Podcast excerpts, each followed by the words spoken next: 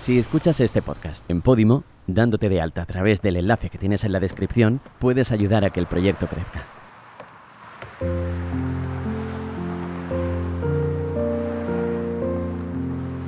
Cuando la cosa va de conexiones, hay algunas que suenan a película y habrá gente que ni siquiera se las crea. Cuando yo pasaba por Gran Vía preparando la ley del ojalá, no me preguntes por qué siempre decía que el sitio perfecto para grabarlo, al pasar por aquí por la puerta, era este.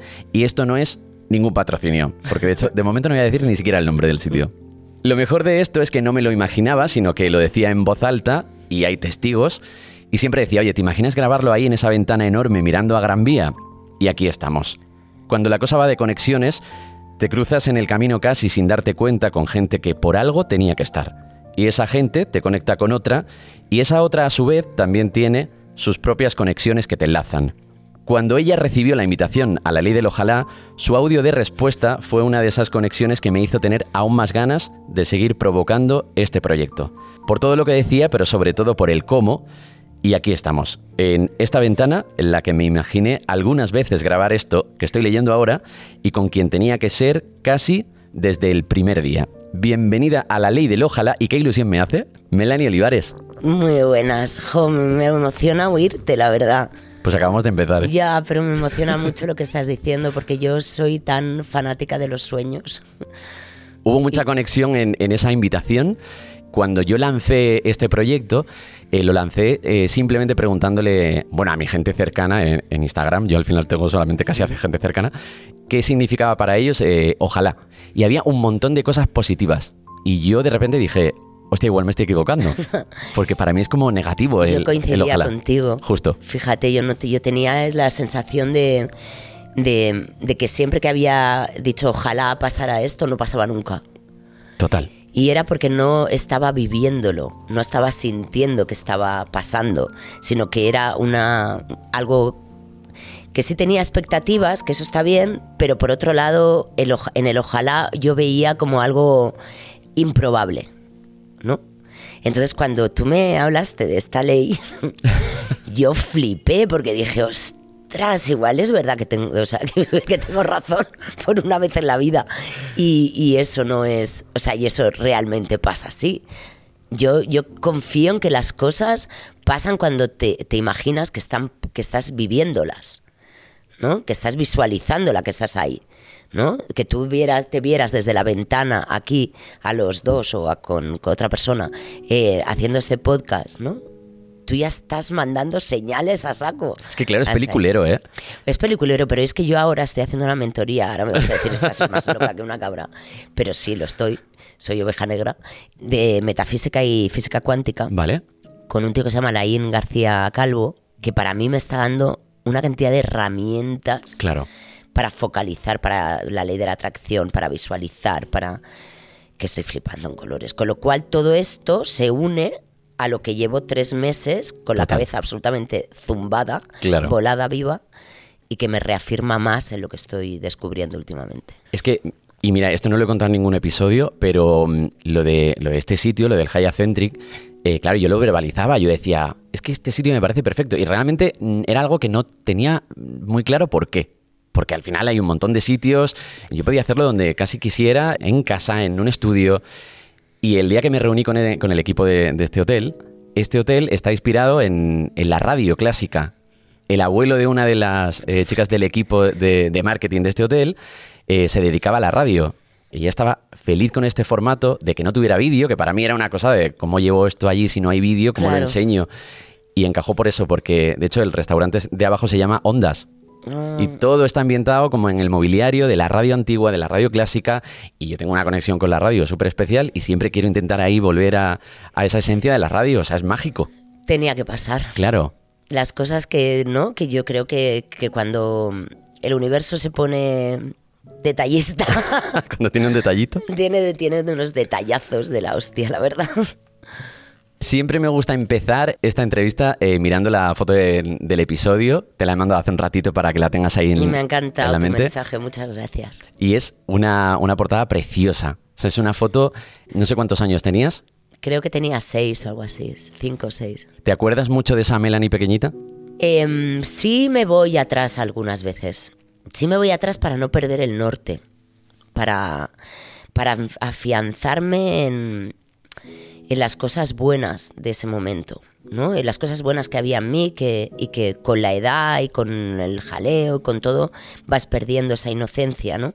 Yo reconozco que soy mucho más inocente de lo que me gustaría ser muchas veces, pero eso también me mantiene muy viva y muy conectada con la realidad. Claro.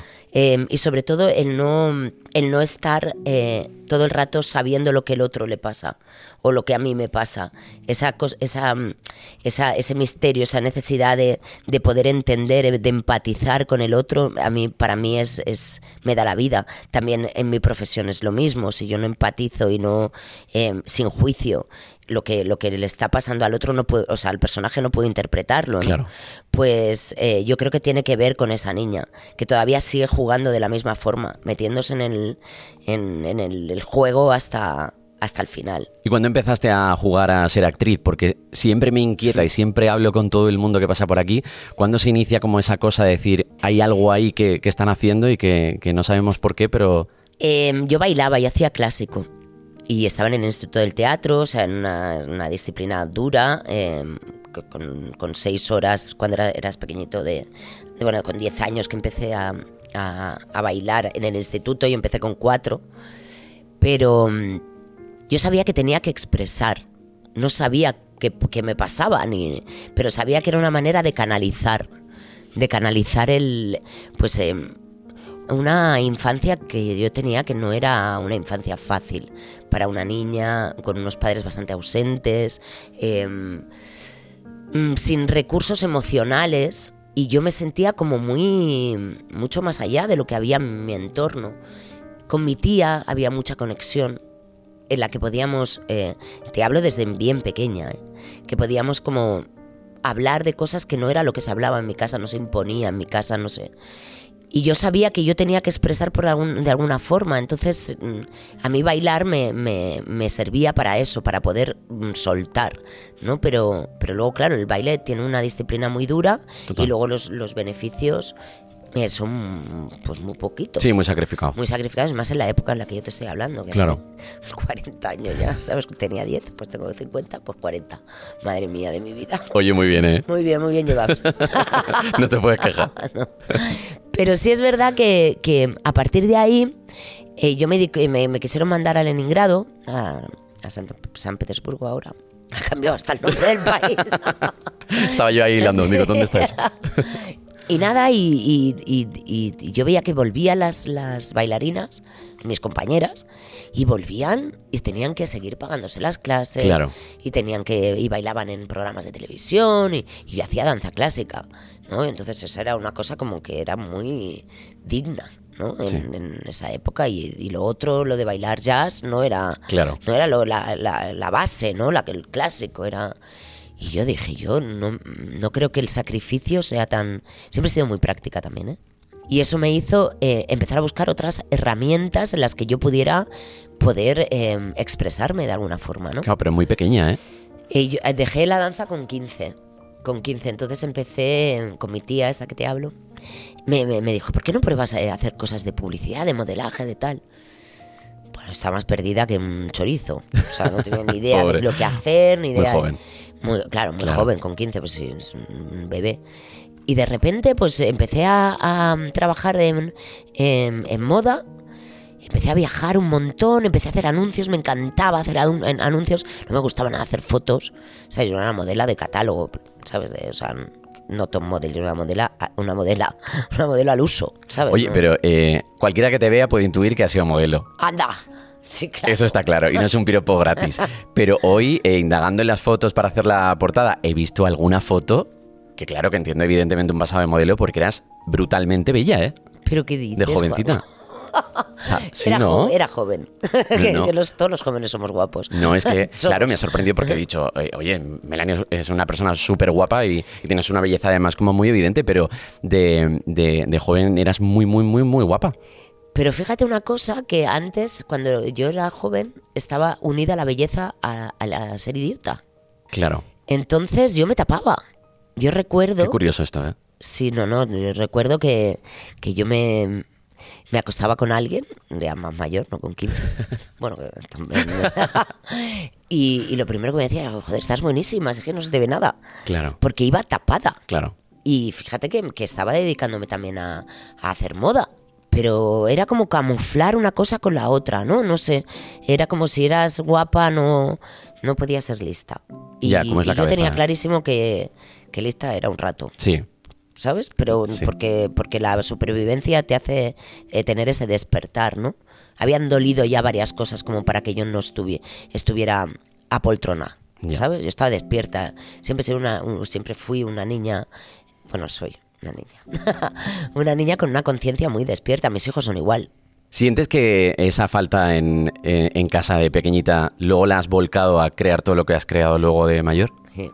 Porque ahora entiende muchas cosas, claro. Sí, absolutamente. Sí, hombre, yo creo que de donde venimos, mm, pues llevamos mucha mochila y también mucha...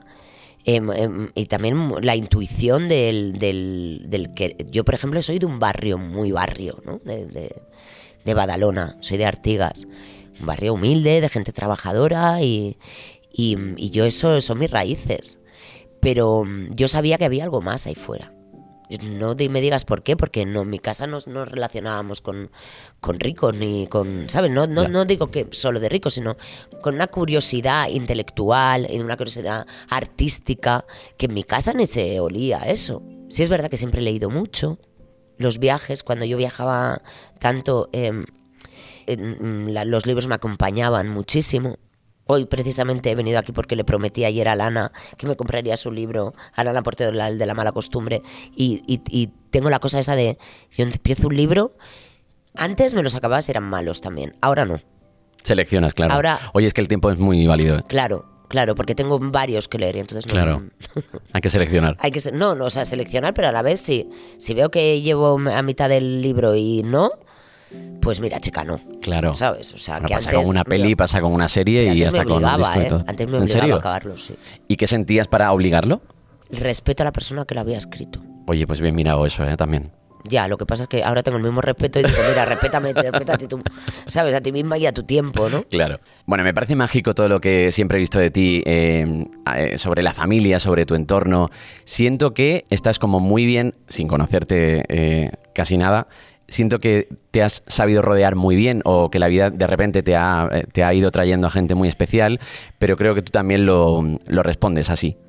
Porque he sentido también eso eh, a nivel personal. ¿Cómo de importante ha sido como ese núcleo que has ido creando para eh, seguir en, en este rumbo? Em, pues rodearme de, de gente que, que yo quiera y que, y que a mí me, me aporten muchas cosas, además de, la, de amor y de, de respeto y de, de, muchas cosas a muchos niveles. Pero me he dado cuenta también que he tolerado demasiado.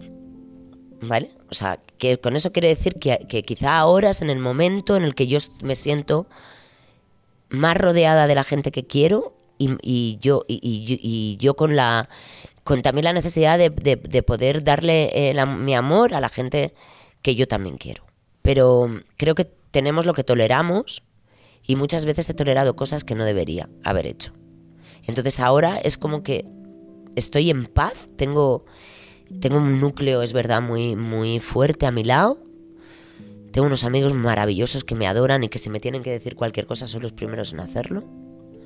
Que eso os lo agradezco muchísimo. Cualquier cosa buena o mala. Súper No, importante no esto. ¿eh? solo mala, Sí. ¿sabes? Buena también. Claro. ¿No? Porque muchas veces es, no, si yo soy muy amigo porque te digo las cosas. Dices, bueno, no os hace falta ser tan sinceros. ¿no? Total, total. Quiero decir, eh, de cómo se dicen las cosas es también eh, la manera que quieres al otro. Vino May Allen y me decía, hablando de esto justo, chica sobresalto, me decía, oye, pues a mí es que me gustan mucho mis amigos porque son los que hacen que yo me sienta una estrella. Y normalmente es como lo contrario, ¿no? Como que se busca que tus amigos te bajen al suelo, te hagan sentir como que no se te vaya la olla. Y ella decía, yo soy tan, muchas veces he sido tan insegura y no me lo he creído nunca. Que a y ella siempre le me ha costado tanto falta que a, mí me ha venido bien que mis amigos Claro. me digan que tú quieres ser Madonna. Pues vamos a Pues por vamos ello. a por ello. Y me pareció muy bonito. Claro, por eso te decía que no solo es lo bueno o lo malo, ¿no? Yo, yo en, en mi caso eh, me parece que es importante el- tener los dos polos, Sí. ¿No? Porque, porque un amigo que te está diciendo todo el rato lo malo, A mí, mm, porque entonces que no, no entiendo dónde, dónde se conecta esa relación, ¿no? Igual que yo con mis amigos, o sea, yo adoro a mis amigos, pero también veo hay, la- que hay cosas que hay, hay veces pues que, que no, no las concibes de la misma forma, ¿no? Pero eso, eso a mí me, lo, me da el no juzgar. Porque si, si te pasas la vida juzgando al otro o a ti mismo, no vives. Tan pendiente de, de todo lo, lo que va, lo que está a tu alrededor y, y con tanto juicio que, que yo odio el juicio. No lo puedo soportar. Menudo titular este, ¿eh? odio el juicio. Igual se llama así el episodio. Es que eh, no, no, no odio porque no, no me sale. Que igual cuando era más jovencita sí tenía más, más ira, que no sabía cómo canalizar, Claro. ¿no? Ahora me voy al gimnasio Sí, sí. y me meto en la piscina.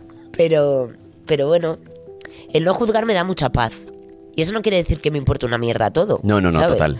Sino que, que, el- que digo, pues sí, ¿quién soy yo para pensar o juzgar a alguien por, por lo que está haciendo? Pues si me interesa bien y si no, pues chica, hasta luego. Qué importante es ese momento de irte a la cama y repasar y decir, oye, pues igual puedo tener fallos, puedo cagarla mil veces, pero eso, ¿no? Dormir tranquilo o tranquila y, y no tener tampoco esa, esa y ira. la esa... cama también pensando en las cosas bonitas que uno ha hecho durante todo el día.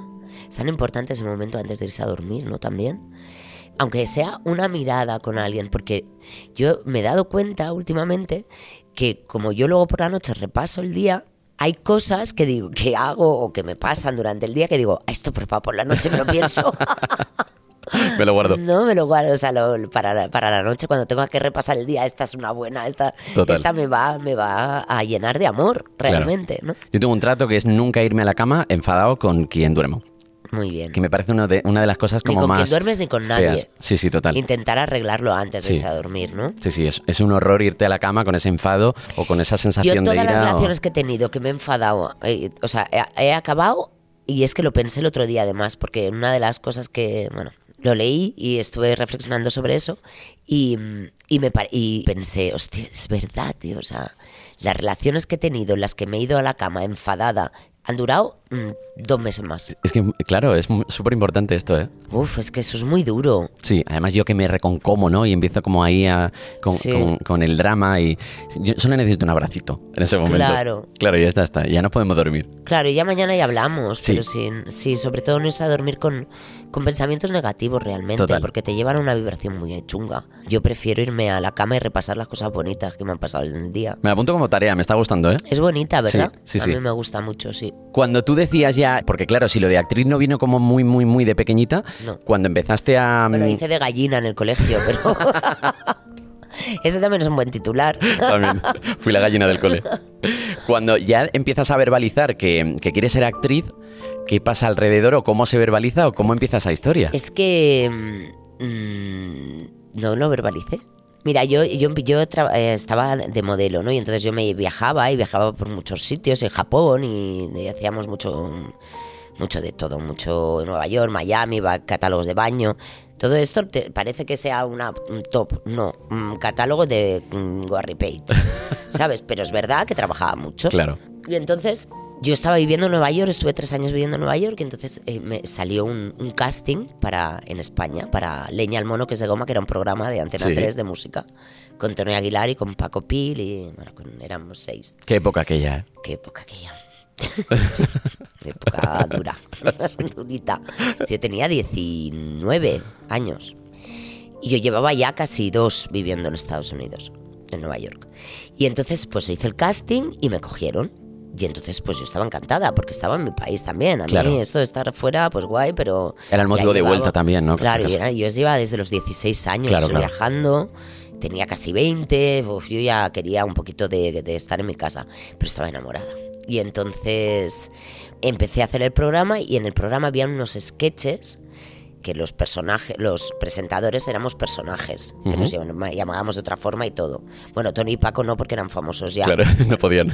pero nosotras sí. Y el otro chico también, Jordi. Y ahí, entonces ahí dije, hostia. Porque yo de presentadora, mirando a cámara, yo no me salían las cosas.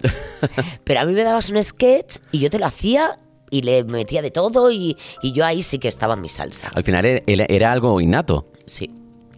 Sí, total. Qué y entonces, sí, y dije, pues eh, esto a mí me mola mucho.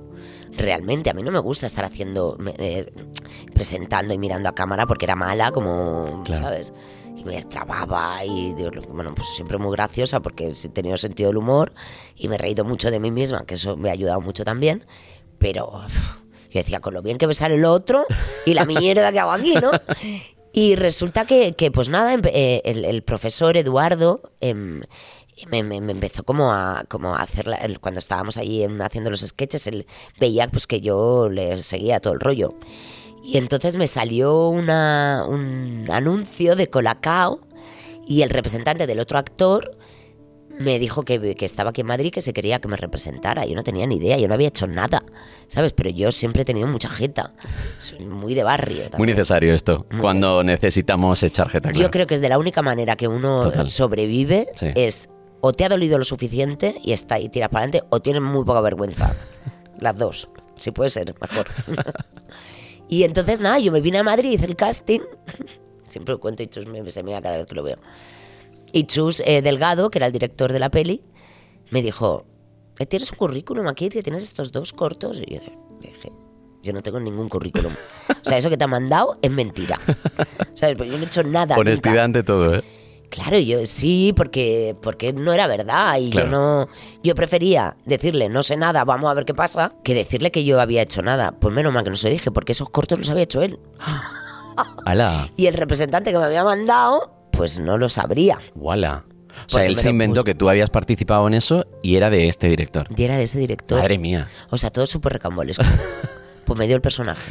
Claro, al final eh, fue un detalle muy positivo. Sí. Y a partir de ahí dije, "Mm, vale, no tienes ni idea de todo qué va esto. Claro. Vente a estudiar. Y me vine a estudiar a Madrid. Justo cuando había muerto mi padre, además. Que era una manera de huir de Barcelona. Y ahí empieza tu vida en Madrid, centrándote en la interpretación Sí. o en lo que pudieras en, eh, en bueno, este yo sector, seguía claro. trabajando de modelo mm, muy poco, la verdad, porque yo empecé a empecé a estudiar en La Rota y a los tres meses ya empecé con una serie que se llamaba Este es mi barrio, que Sí, me acuerdo, claro. tú eres muy joven, ¿eh? Es que tengo 37, ¿no me parece? Ah, Sí.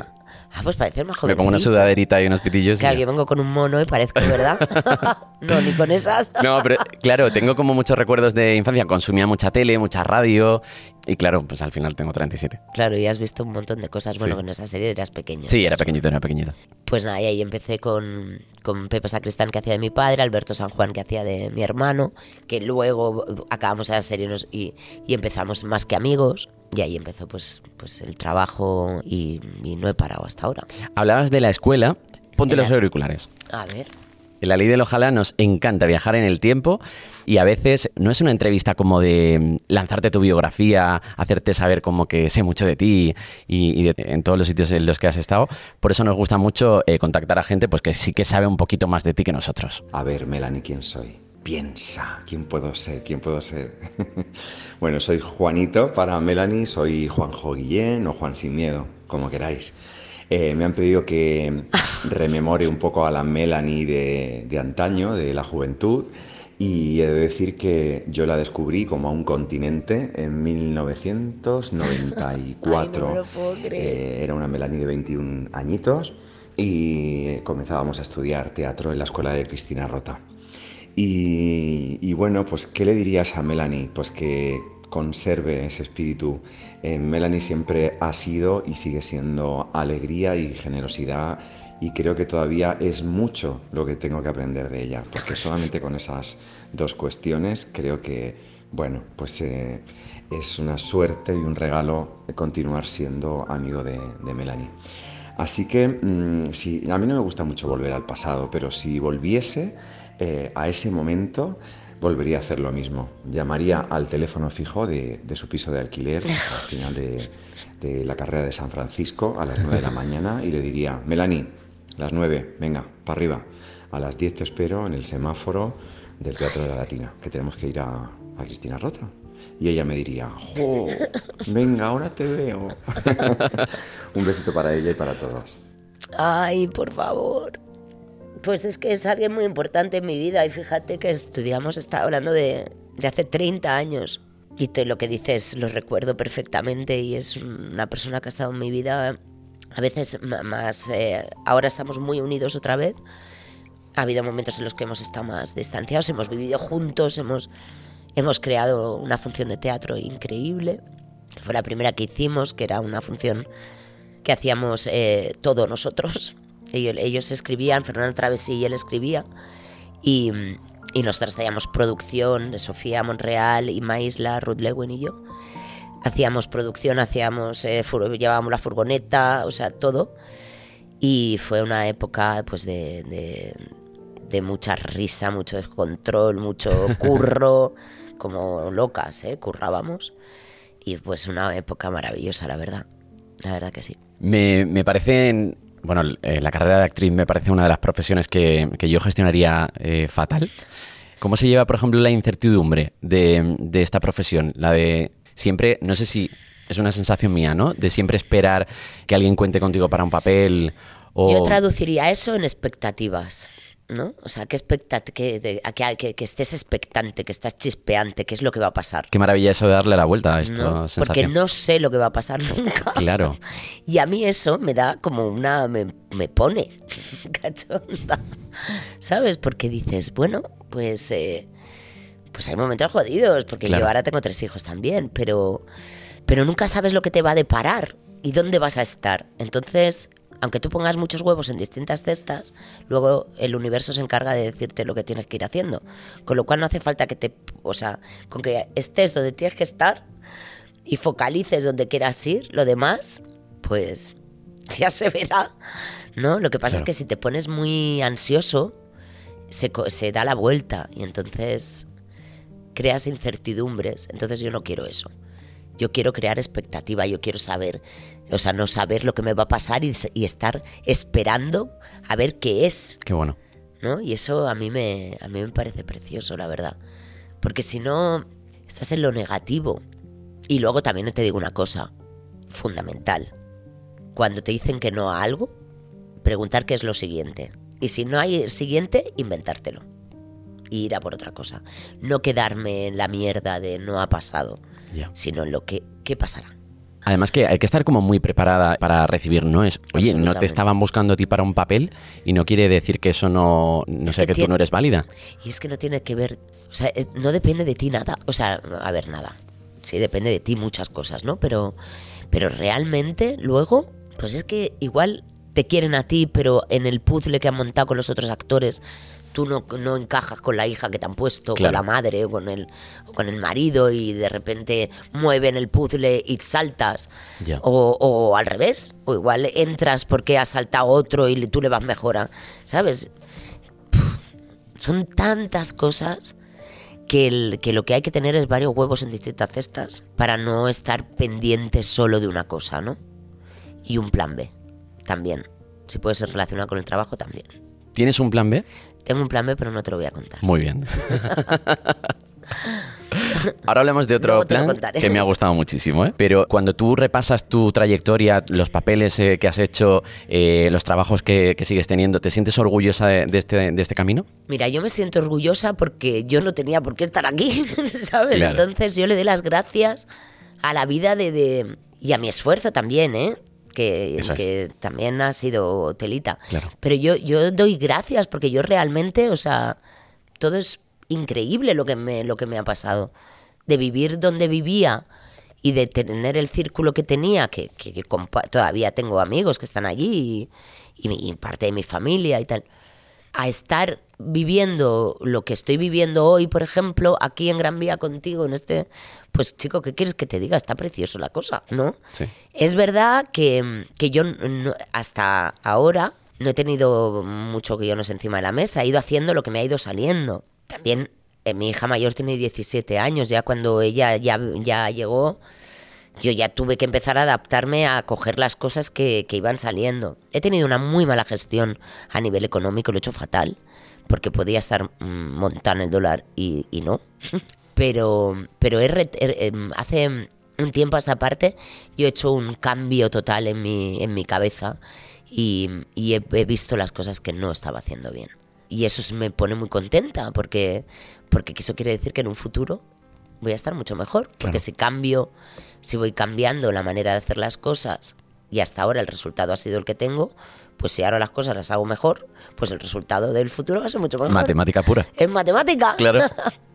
Se relaciona mucho la tele, claro, justo hablabas de la parte económica, de la gestión, eh, se relaciona mucho la tele con estar forrado, con que todo te va bien, ese momento en el que tú estás es- en una serie exitosa y todo el mundo piensa que estás viviendo la, la vida de tus sueños y estás... Es verdad que cuando estás en una, ex- en, una, en una serie de éxito y durante tantos años, yo he vivido como Dios. Es que fue mucho tiempo. Fueron 10 años, Claro. claro, y, y- y he viajado mucho, mucho, que a mí me, me flipa, pero no he ahorrado. Claro. Por eso te digo que yo he hecho una mala, muy mala gestión. Porque en ese momento no eres consciente de, eh, de esto, no piensas en el futuro, lo estás viviendo tanto que lo disfrutas.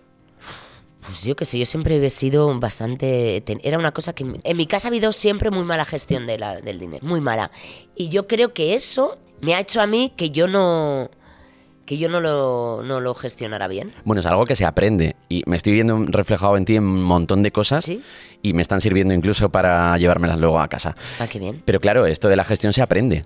Si no has aprendido a gestionarte y Ni lo- te viene ni lo has situación, visto. claro, no has tenido esa referencia, ¿no? Claro, te crees que lo normal es no tener pasta nunca. Claro. O lo normal es no ahorrar, ¿no? Y, y- o lo normal, o sea, no, o lo normal es, pues yo igual me hacía tres viajes al año, ¿sabes?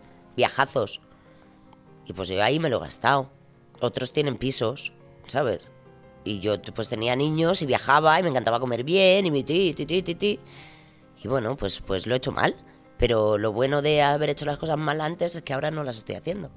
Con lo cual me quedo con eso, me quedo con el cambio que he dado a nivel, pues eh, a nivel de gestión también económica. Sobre todo por mí, pero además sobre todo por mis hijos.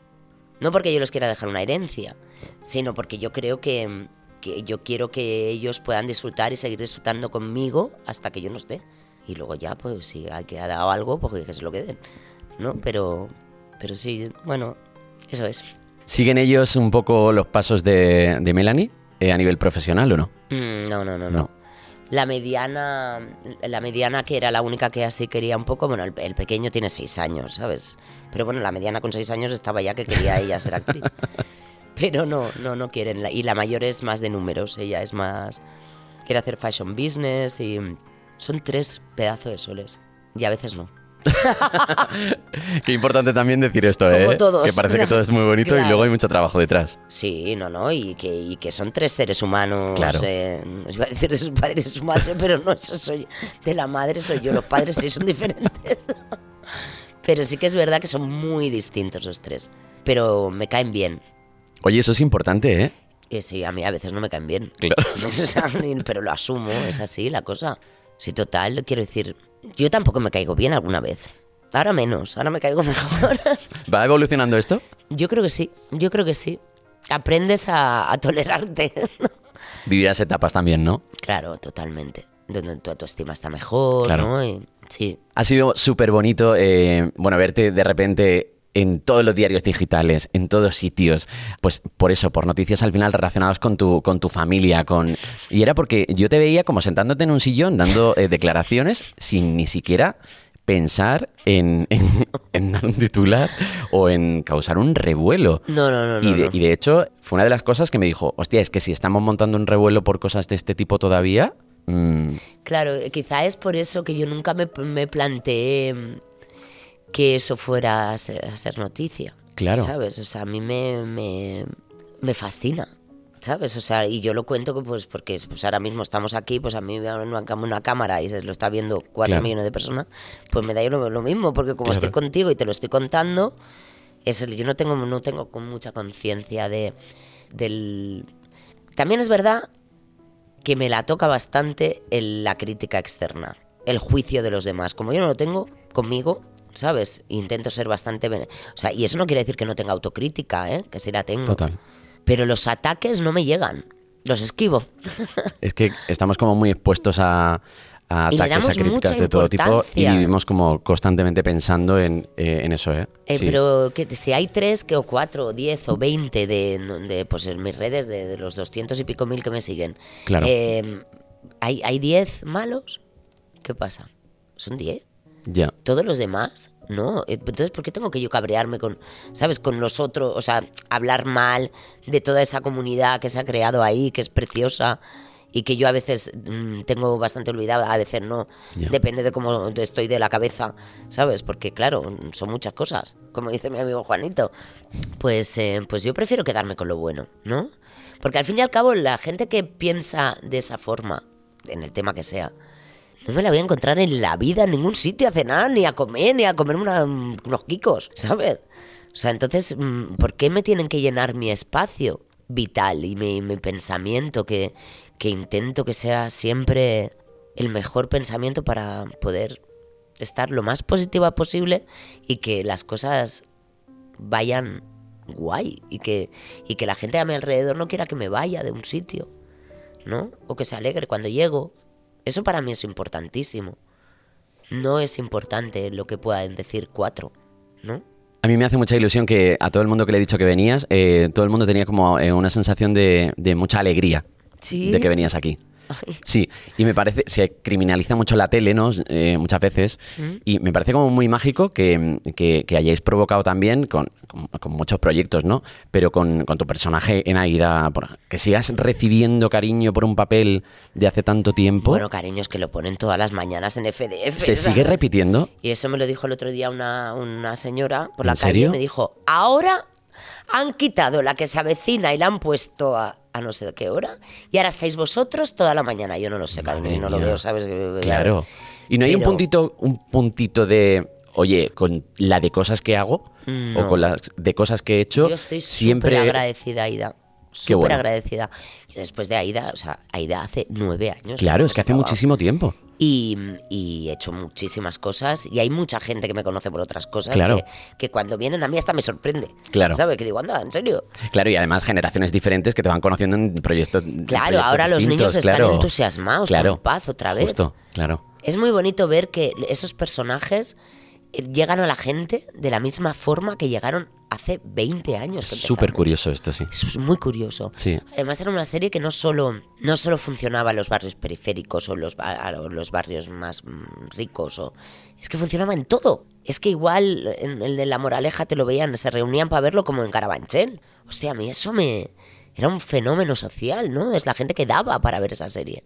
¿Cómo no voy a estar agradecida de eso? Claro. Y además, mira qué pedazo de compañeros que estamos todos currando. Es que vi- visto ahora con distancia, menudo elenco, ¿eh? Menudo elenco, pero Sí. yo ahí, cuando yo empecé ahí, yo no había hecho comedia en mi vida. Increíble, Y ¿eh? yo llevaba 10 años currando. Wow. O sea, acababa de- yo creo que acabé, acababa de hacer policías en el corazón de la calle. Madre mía, el nombrecito se la trae. Pero quiero decir que era drama. Y yo estaba flipando porque yo decía, o sea, me pagan por venir a aprender. Qué bueno. Y eso es lo mejor que me puede pasar en la vida. Pues sí, era innato porque yo creo que en ese papel, eh, si era la primera vez que hacías algo cómico, alegraste la vida a muchísima gente. Sí, algunos sí, algunos les alegré por las tetas que tenía. Mira, yo eh, soy muy objetivo. Ponte sí. los auriculares. Tú sí. Porque me fascina de ti que hayas vivido tantas etapas, tantas historias, que hayas viajado, que, que al final yo creo que has dejado como un trocito de corazón en, muchos sitios. Y cuando en la ley del ojalá pues preguntamos qué le dirían a la Melanie pequeñita, pues siempre hay respuesta. Y, y esto a mí es uno de los momentos que más me gustan. Verás. Yo a la niña Melanie la diría varias cosas. La primera, que no pierda nunca la mirada de duendecillo mágico de sus ojos. Ella sabe que esos ojos de duendecillo son mágicos y cuando empiezan a brillar, de esa forma se produce la magia. A la pequeñita Melanie la diría también que no pierda esa máxima suya que tenía desde sus primeras clases de danza, que ella misma se dice siempre, para atrás ni para coger impulso. A la niña Melanie la diría también que siga con esa fuerza de la naturaleza que tiene, que la hace capaz de tirar siempre, siempre, siempre hacia adelante, como un alma imparable. A mi hermanita pequeña Melanie la diría que la quiero y que me acompañe siempre, manita a manita. ¡Ay, por Dios! ¡Ay, y luego este podcast me lo puedo llevar a mi casa! Yo te lo empaqueto luego y te lo llevo. Job. Ay, que me ha emocionado un montón. Bueno, pues Sandra, otra, una amiga mía de, de, pues de- desde que llegué a Madrid, hermana, y, y hemos pasado pues, pues muchas cosas juntas, muchísimas, y, y es un gran apoyo y, y sus hijos les adoro como si fueran los míos y, y es mi familia aquí. Me gusta mucho este momento porque es muy auténtico, porque reaccionáis como de forma muy distinta. No, no, no, no, no, no, es que a mí me está- o sea, esto es como venía sorpresa, sorpresa. Es que ¿no? yo creo que estaba como muy lejos esto de Isabel Gemio y de, de- de la sorpresa, con lo que mí- yo gozaba en mi casa viendo sorpresa, sorpresa, y hay una carta para ti. Por favor. Digo, ¿por qué no está haciendo esto nadie ahora? ¿Y por qué no lo hacemos? Pues aquí estamos. Vamos a hacerlo. Vamos a tope. Claro, pero vamos a hacerlo, pero de verdad. A mí me encantaría recuperar ese tipo O de sea, por formatos. favor, y a mí. Lo En que pasa es que yo soy hablamos. muy llorona, ¿eh? Mírame, que la- ya, llevo, ya, llevo, Yo ya llevo tres desde la primera. Estoy aguantando muchísimo. Jolín. Sí. Pues, pues eh, me encanta que venir. No puedo venir yo todas las semanas aquí, me iría muy bien. Podemos hacer uno a la semana. Una a la semana. Lo hablamos. ¿Eh? A terapia. No, me parece muy, muy bonito que compartas tu inicio, eh, de dónde vienes, todo lo que significa también eh, tener que, que luchar el doble también por salir de, de algún sitio. Me parecía algo que me ha hecho volver mucho a mi infancia, de que yo también sentía, y no es algo como de superioridad o de verlo por encima. No. Yo sabía que necesitaba salir de ahí y que tenía que descubrir otra, otra, Que otro otra- mundo era otro mundo. posible. Ah. Claro. Y me parece bonito encontrarme con gente que ha vivido eso porque no. eh, Sí, no, no, siempre yo, o sea, a mí me encanta volver allí, yo me encanta, o sea, quiero decir Claro. que para nada era una cosa de quiero salir de este infierno, ni mucho menos, ¿sabes? Porque era mi vida, era yo lo que yo he nacido ahí, yo... eh, también hay, hay- había cosas que, que a mí me han hecho ser como soy, con lo cual yo no reniego, igual que con Aida, ¿no? Cuando me dices, eh, me preguntas tú o me, me pregunta eh, en muchas entrevistas, ¿no? De, ¿No estás harta? Digo, no, ¿cómo voy a estar ya? Ahora, Claro. ¿cómo estoy? Pero si han sido 10 años maravillosos de mi vida Bueno, creo que también es. que eh, también, que también o sea, te- te- tengo amigos, tengo mi- Claro. mi, Carmen Machi, por ejemplo, yo para mí es una hermana, ¿sabes? Su familia también, su, su marido, sus padres, no sé. eh, uno no puede renegar de, bueno, puede hacer lo que le dé la gana. Sí. No juzgamos. No juzgamos. pero, pero, pero el- uno, yo creo que es- tiene que, que sentir que lo que ha vivido es único también y que le ha, le ha hecho ser como es ahora. Y las cosas que no, las cambiamos. Me estoy llevando una de notitas hoy. Oye, ahora que todo vuelve, ¿no os han hablado todavía de reencuentro? Eso tampoco te lo puedo decir. Muy bien. Eso y el proyecto de en plan B no te lo puedo decir. Vale. Pues entonces me gustaría hablar de, porque te iba a decir, oye, ¿en qué momento estás? Y quería que me respondieras en el momento re. Ah. Pero claro, En el momento re, bueno, no estoy mucho ¿eh? en el momento ¿No? re. No. ¿qué significa el momento re? Bueno, momento re es, es un momento de, re- de repensar, revivir, rehacer. eh, ha sido un, un libro que he hecho mm, desde un sitio muy bonito. Se hizo. mm, Pero no es un, es un libro que ya. Ahora no lo escribiría igual, ¿En serio? te lo juro. Y, y acaba de salir. Eh, claro, o sea, esto sale ahora. Sí, no, sí, sí, sí, muy fuerte. O sea, ya ha salido el libro. ¿No lo tienes? Te lo, No, no lo tengo. Pues te lo traigo, como somos vecinos. Vale. Pues mm, ya, no lo ya no escribiría para nada. Habla del no juicio. Habla Vale. de mirar por una mirilla las cosas y las circunstancias que te han llevado a hacer, a hacer lo que yo he hecho en determinados momentos sin juzgarme, ¿vale? Pero ahora mismo yo ya estoy en otra. Yo ya eso lo veo como súper lejano. ¿Cuánto tiempo has tardado en hacerlo? Eh, te- pues tardamos, no lo he escrito yo con una hoja de papel delante Vale. y me he puesto a escribir, lo ha hecho Bea, lo, lo- lo ha editado eh, Be- Bea Cuevas a partir de unas conversaciones. Esas conversaciones están transcritas casi la mayoría íntegras. Y, mm, pero es un libro que ya no me corresponde. Fíjate, no, es que esto lo pensaba ayer. Es que me parece muy curioso y otra vez un golpe de honestidad por tu parte brutal. Pues sí, un golpe de, de ida de olla. Pero, pero sí es verdad que, que, bueno, que yo creo que también las cosas, una vez que también las haces, ¿no? Y, y te expones de esa forma, porque yo ahí sí me expuse sin ningún... Porque también, también quería ver las cosas como desde, desde la mirilla, desde la misma mirilla. Yo. Una vez hecho, no me lo he leído dos veces el libro. Con lo cual también digo, si es que soy muy desapegada de mí misma. Fuerte, ¿eh? ¿no? Que otro igual estaría, ay, no, ¿por qué, por qué puse ese? ¿Por qué no? Claro. No, no, no. Es que no, es que eso es lo que pasó. Esas fueron las circunstancias en las que yo viví mi vida en esos momentos, ¿no? Con lo cual ya está, está contado. Si el que tiene que decir algo es el otro. No yo, que no lo he vivido. Imagínate que de repente esto se convierte en un proyectazo que todo el mundo lo lee y que todo el mundo te habla de ello y que, y que para mucha gente es ahora como algo súper importante. ¿Cómo vivirías entonces esto ahora? No demasiado bien. No quieres, ¿no? No, porque yo ya estoy. eh, El pasado pasó. Claro. Pasado pisado. Y yo estoy muy en el presente, muy en el aquí y ahora. Y también estoy en- en- en- en expectativas de un futuro próximo. Pero no viviendo. Eh, viviendo como. O sea, no, no, no con la incertidumbre. Sino estoy disfrutando un montón realmente. Qué bonito. Y, y el- y- y luego el que si tú estás en el futuro, no estás aquí. Con lo cual te crea una ansiedad de la hostia. Y si estás en el pasado, en las cosas que has hecho y no querría, también estás en la frustración más absoluta. Con lo cual, chica, vamos a quedarnos como estamos. ¿Sabes? Que estamos muy bien. ¿No? Un amigo mío dice, mi amigo David, que es de Barcelona, dice, si tú te centras en el aquí y ahora, tú no tienes ansiedad en tu vida. Porque realmente, o sea, no tengo dinero para pagar el alquiler, ¿no? Por ejemplo. No es el aquí y ahora, no soy, ¿no? Igual puedes centrarte en qué acciones vas a tomar para conseguir ese dinero para pagarlo, ¿no? Eso no es estar pensando en el futuro, es estar focalizado en lo que quieres conseguir. Pero si yo me centro en el aquí y ahora, que estamos con un té y un agua, tan piches aquí en Gran Vía, ¿sabes? Encantados de la vida, pues qué ansiedad tengo que tener, ¿no? Pero es que no te encuentras eh, tantas veces con gente que, que viva con ese aquí ahora real y que te transmita como esa sensación de que, oye, que es que esto es lo que hay que hacer de verdad, que es que no es un discurso Es que yo vivo así. dicho bonito y ya está. Yo, yo no sé vivir de otra forma. He vivido ¿eh? de otra forma y precisamente porque he vivido de otra forma sé que esa no es la manera. Y yo no estaba contenta. Y ahora estoy contenta, estoy bien. Y ahora no estoy rodando, no tengo un proyecto en el que esté metida.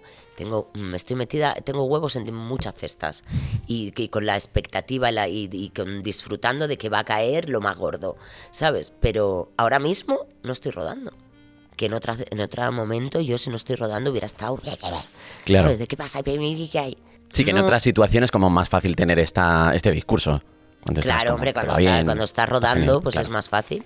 Es más fácil porque estás, estás en un presente que, que te está generando un dinero también, además de cosas maravillosas a nivel profesional. ¿no? Pero bueno, pero como sé que esto llevo 30 años y, y, pues esto es mi manera de hacer, pues estaré, pues estaré rodando en nada. Y solo tiene que aparecer el proyecto en el que, en el que, en el que pueda estar. He hecho una serie muy chula también, ¿eh? Yo quiero que me cuentes, ¿eh? Es que he hecho una serie del siglo XVI que, es, que, me ha encantado hacerla. Yo nunca había hecho época, por ejemplo, y acabo de rodarla. Bueno, acabo de rodarla en, julio, agosto acabamos de rodar.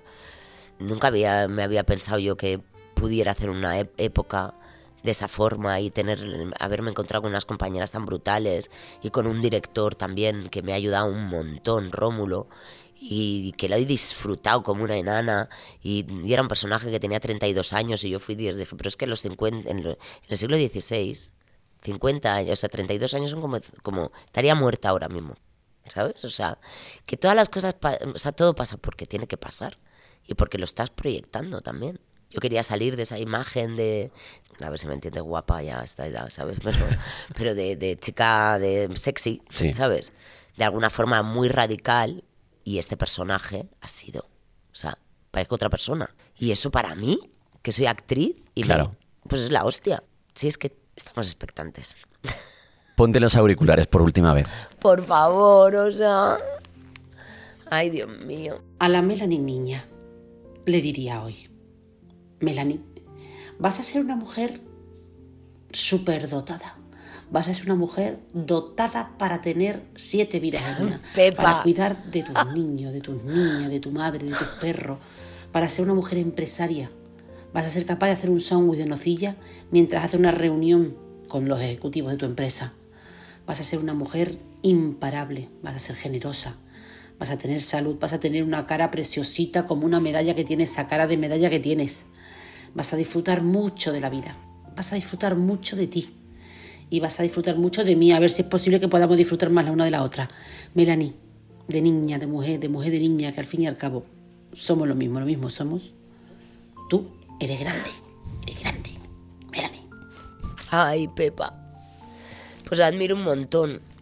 Un montón. Es una tía tan honesta con ella misma, con los demás, tan curranta. La quiero mucho, la verdad. Menuda trayectoria la de Pepa también, ¿eh? Uf, madre mía. Bien que el otro aprovechado día todo, en una reunión y yo estuve haciendo los sándwiches de nocilla. Era verdad. Sí, una trayectoria brutal. Y luego, como Pepa Charro, como actriz, es maravillosa. Justo, sí. Que tiene su personaje de la Terre, pero, pero ella como actriz es, es increíble también. O sea que. Y como amiga, y como ser humano, y como. y es muy graciosa, pero Sí. luego a veces es muy seria, ¿eh, Pepa? ¿Tú creas que.? Y lo tiene todo. A mí me gusta mucho estar a su lado. Me hace mucha ilusión que al final fue un personaje que irrumpió en España, ¿no? De repente. Con Soy Loli, ¿no? Sí, y que haya conseguido decir, oye, que sí, genial, que yo y abandero esto y, y me subo a un escenario y... Pero soy actriz, soy. Pepa y Sí. soy esto Y tú también. no sabes cómo cocina. Qué bueno. y lleva un bar Qué en bien. Mallorca. Y, eh, o sea, y, y- y tiene unas cartas impresionantes. Y ahora se hace un máster de, de cocina con los mejores de, de, de Michelines que hay. Qué bueno. Eh, o sea, eh, mm, luego hace monólogos, hace, hace, hace- O sea, es que es muy fuerte. Terremoto, un terremoto. Es un terremoto, pero muy focalizado. No es, un, no es como un, un terremoto que hace así, se abre la tierra y se van para abajo. No, no. Eso es como un, un tornado más que un terremoto. Es, eh, se arrasa por donde va porque, porque es un derroche ella. ¿Qué te hubiera gustado escuchar más si acaso eh, has echado en falta algo en todo este proceso de conseguir todo lo que, lo que has querido conseguir? Yo he tenido tanta suerte, Juanjo, porque es verdad que, que mis amigos me dicen cosas muy bonitas. Te lo prometo, muy bonitas. Y, y- y también confían un montón en, en mí y me lo hacen saber. A todos los niveles. Y eso para mí me da una tranquilidad de que si, de que si me caigo hay una red que me sostiene. Igual que si se caen los ellos, yo estoy ahí para sostener también. Eso, eso es brutal. Eso es lo mejor que tengo. Te quiero dar las gracias por venir. Eh, No sé darte las gracias porque llevo llorando. o sea, Te quiero dar eh, las gracias por aquel audio de, de respuesta. Parecerá una tontería, pero fueron esas cosas que, que me hicieron sentir que tenía que hacer esto, que tenía que lanzarme Hombre, y que tenía que sentarme aquí en Gran Vía con, con gente como tú a compartir eh, todo este proceso largo y a veces duro, a veces eh, bonito, a veces muy, muy solitario y a veces pues, rodeado de un montón de gente. Pero compartir con gente como tú toda esta experiencia que, que te llevas, que para mí es, te prometo un regalo eh, tener esta, esta charla contigo y con toda la gente que el pasa por aquí, regalo pero ha sido mío, especial contigo. vaya, me- ha sido una entrevista muy bonita, la verdad, muy bonita. Siempre me gusta cerrar con, con un mensajito ¿Con más? a esa Melanie del pasado, en este caso tuyo. Me gustaría que te, que te vieras de pequeñita y que le dieras un, un mensajito a esa Melanie pequeña que estaba ahí soñando con... Menudo mambo te espera. esté tranquila, que esté tranquila y que confíe. Que hay mucho mambo.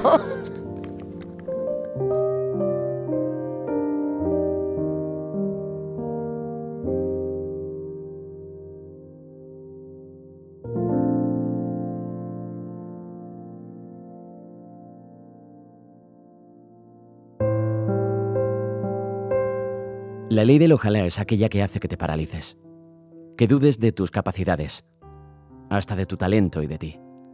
Es una ley que relacionan a la cobardía de querer y no poder. Es una ley que no se refleja en ningún libro, pero que perdura en el tiempo y en la historia. Una ley imborrable que nadie es capaz de hacer desaparecer. Es una ley universal, pero que algunas personas esquivan, o bien, o intentan por todos los medios no cumplir. Y eso es lo que hace que consigan lo que siempre soñaron. La ley del ojalá está dedicada a aquellas personas que eligieron el camino de luchar por lo que querían, a pesar de que las voces intentaron lo contrario.